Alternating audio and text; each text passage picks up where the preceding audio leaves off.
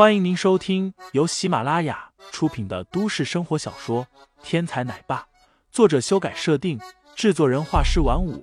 感兴趣的听众老爷们，赏个三连，点亮我的关注，点亮你的夜空。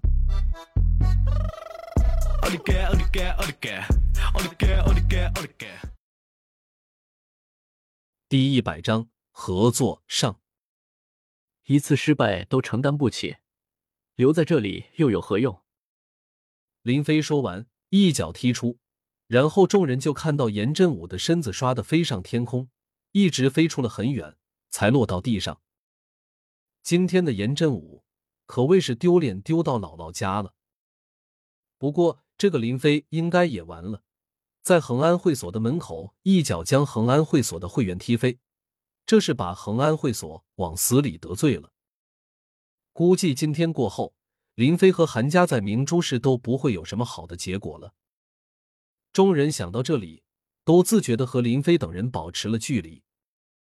虽然韩新宇是韩家的大小姐，韩氏集团的女总裁，但是想想那个被恒安会所打出门去的土豪，挨打以后一声不吭的搬离了明珠市，甚至企业也搬迁走了，整个恒安会所门前基本上没有人在看好林飞这几个人。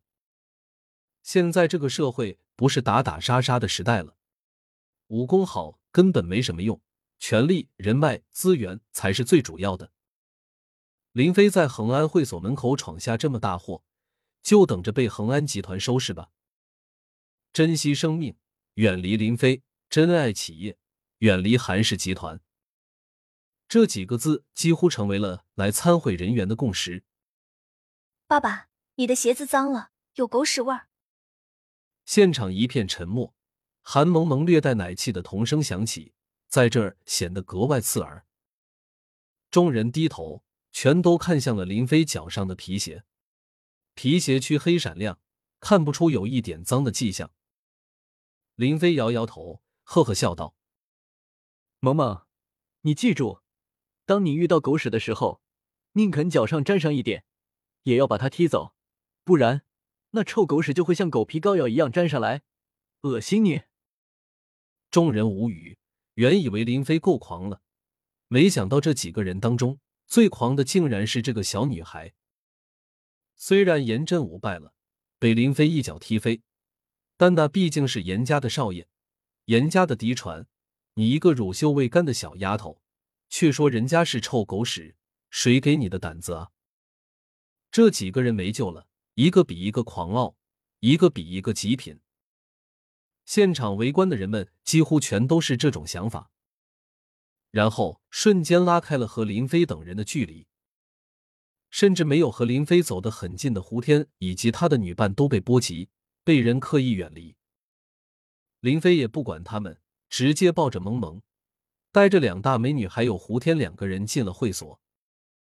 这一次，再无人敢挡。也没有人再说些什么，直到他们的背影已经消失很久，门口才响起了一阵议论之声。想不到，堂堂的严家少爷，四大武术世家的严振武这么不堪一击。是啊，还以为武术世家有多厉害呢，没想到一个不知道从哪里冒出来的家伙，三两下就打败了严振武。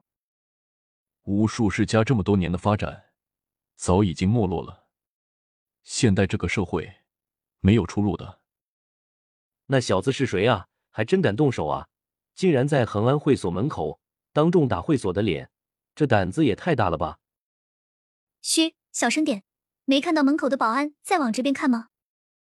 保持距离吧。严家完了，严振武栽了这么大一个跟头，看他们严家还有什么脸面再待在四大世家当中？韩家也完了。毕竟今天可是彻底的把恒安会所给得罪了。